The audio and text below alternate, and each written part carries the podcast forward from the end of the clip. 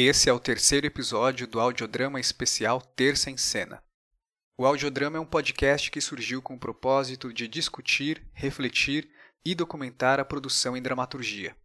O Terça em Cena é um projeto voltado para a difusão de dramaturgia contemporânea em pequenos formatos. No projeto, uma vez ao mês, quatro peças curtas são montadas e apresentadas no Teatro Cemitério de Automóveis, em São Paulo, e desde 2013 está em atividade. Nessa edição especial do audiodrama, quatro peças curtas que passaram pelo palco do Terça em Cena estão sendo gravadas e editadas para o formato do podcast. A curadoria dos textos é do Lucas Maior e a edição e produção são minhas, Diego Cardoso. No episódio de hoje, Gênera, de Kelly Freitas, com a direção da Carolina Bianchi, na voz de Flow Conturiotes.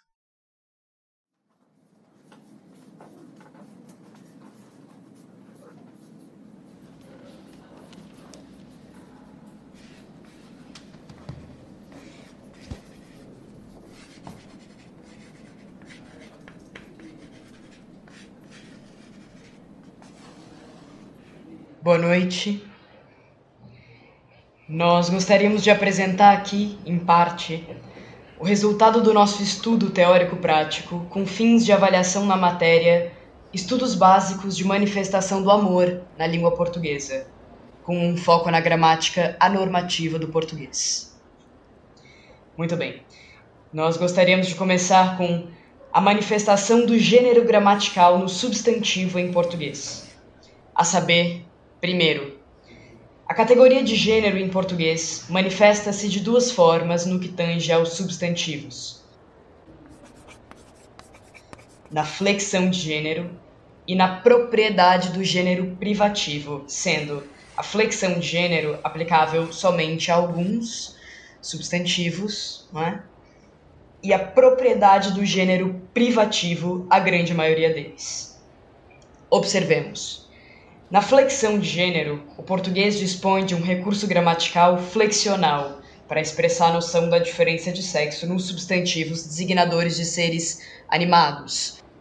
É, e, e, quando eu digo animados, eu, eu não estou me referindo àqueles que mais dançam em uma festa ou mais falam em uma mesa, mas sim à etimologia da palavra, proveniente do latim animus, que significa alma. Hum? Coragem, desejo. Animado significando, portanto, aquele dotado de vida. Sabe-se que, nesses casos, a forma não marcada, indicada geralmente pelo morfema zero, cortado, indica que o ser designado pelo substantivo é do sexo masculino. Então, professor, zero, tá? cantor ao passo que a forma marcada, geralmente pelo acréscimo da desinência a, indica tratar-se do sexo feminino. Né? Então, professor A, cantor A. É, é muito importante registrar aqui, no entanto, que nem todos os substantivos designadores de seres dotados de vida são passíveis de flexão. Não.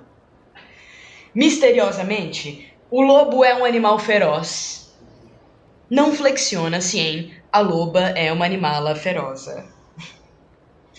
Entre os substantivos uniformes, isso é, aqueles que não admitem flexão, incluem-se os que a gramática tradicional chama de substantivos comuns de dois gêneros. Trata-se de palavras como agente, colega, imigrante, cuja marcação gramatical de gênero é definida unicamente pelo artigo o agente, a agente, ou por qualquer outro determinante. É, não sei. Meu colega foi estuprado, minha colega foi estuprada. O imigrante morreu afogado no mar Mediterrâneo, a imigrante morreu afogada no mar Mediterrâneo. O manifestante foi espancado na Paulista, a manifestante foi espancada na Paulista O artista foi censurado, a artista foi censurada. O jornalista criminoso, a jornalista criminosa. O presidente não eleito, a presidenta eleita. O presidente interino, a presidenta afastada. O presidente golpista, a presidenta golpeada. E assim, não é? Sucessivamente até, sei lá, 2020, né? Agora, o mesmo já não vale para o jovem rebelde ou a jovem rebelda. É? Portanto, então, flexão e marcação pelo determinante são meios gramaticais de indicar a diferença de sexo em português. E isso tudo continua não nos resolvendo absolutamente nada. É, Pode-se valer também gente, de meios lexicais para indicar essa suposta diferença. Em alguns casos, usa-se palavras completamente distintas, como homem e mulher. Né? Por que não oma, mulhero? Bode, cabra. Por que não boda, cabro? Vaca, boi. Por que não um vácuo, uma boia? Zangão, abelha. Por que não uma zangona e um abelho? Mãe, pai.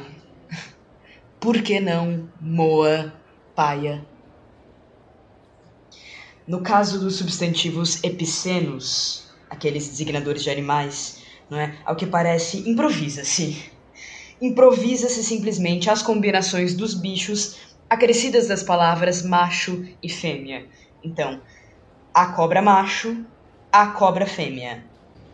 Por que não um cobro? A baleia macho, a baleia fêmea.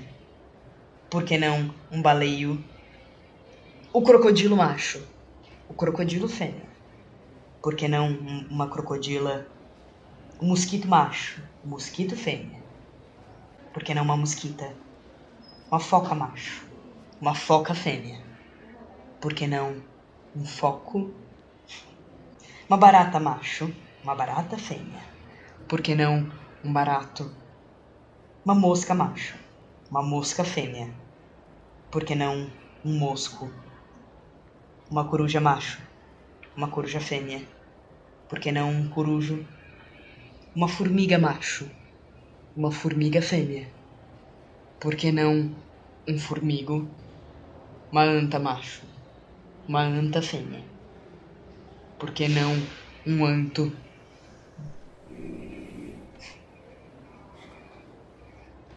Há por fim, então, é, um último conjunto de substantivos, denominados tradicionalmente como sobrecomuns,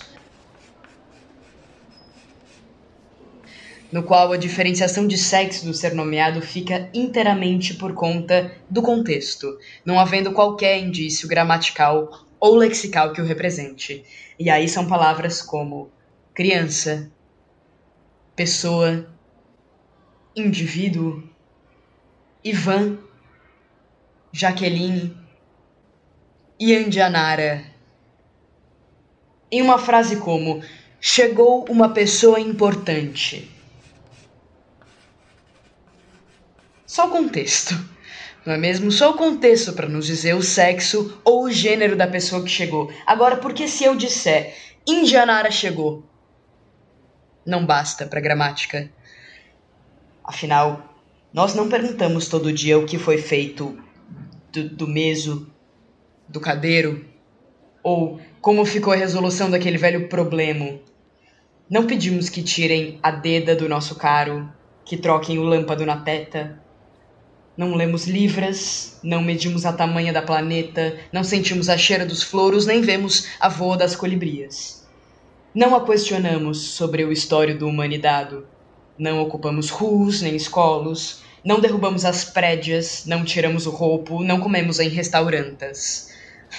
Lá não tomamos sopa de colhero, não cortamos carne com o faco nem a espetamos no ponto da garfa. Não realizamos aquele nosso sonho de ter uma sítia no cerro. Não temos dinheiro. dinheira nenhuma para consertar a telhada, para pegar ônibus ou para tapar as buracas na asfalto, mas nós respeitamos.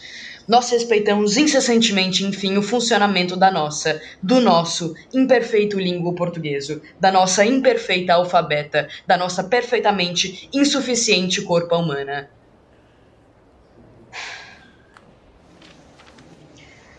A grupa verifica e reporta, portanto, precariedade nos fórmulos gramaticais no que tange às mistérias do almo e da corpa, representadas por palavras que em vão tentam defini-las. A grupa conclui que não faz sentido que haja regras para a determinação de gênero privativa das substantivas, já que tanto o ouvido quanto o morfologio do língua português mostram-se extraordinariamente dominadas pelo irregularidade. Agora, nós não podemos negar o que há de interessante em observar que a cobra macho pertence ao gênero feminino, o jacaré fêmea ao gênero masculino. A pessoa do meu pai é do gênero feminino, o indivíduo da minha mãe do gênero masculino. Agora dois, gente, dois o verbo. Verbo. Segundo Saconi, um tradicional gramático brasileiro, verbo é a palavra que se conjuga. Conjugar, unir-se, ligar-se, juntar-se harmonicamente a ou com algo ou alguém, misturar-se, combinar-se ou flexionar em algum de seus tempos, modos Pessoas, números e vozes. Atenção. Flexionar em tempo, modo, pessoa, número, voz. A saber, o verbo não indica distinção de gênero. Eu amo, tu amas. Ela ama, ele ama, nós amamos, vós amais, elas amam, eles amam. O verbo indica essencialmente um desenvolvimento, um processo, uma ação, um estado, um fenômeno. Eu amei. Tu amastes.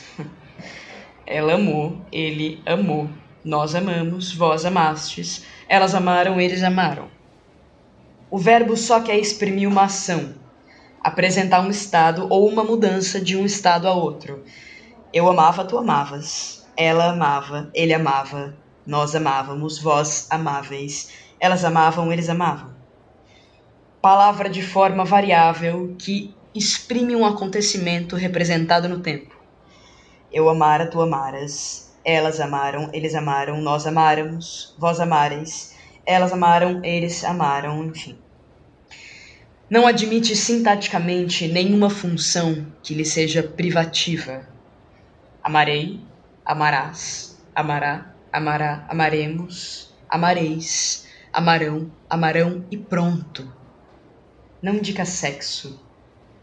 Qualquer eu amaria qualquer tu, que amaria qualquer ela amaria, qualquer ele amaria quaisquer nós, amaríamos quaisquer vós, amaríeis quaisquer elas amariam, quaisquer eles amariam, e pronto não possui gênero.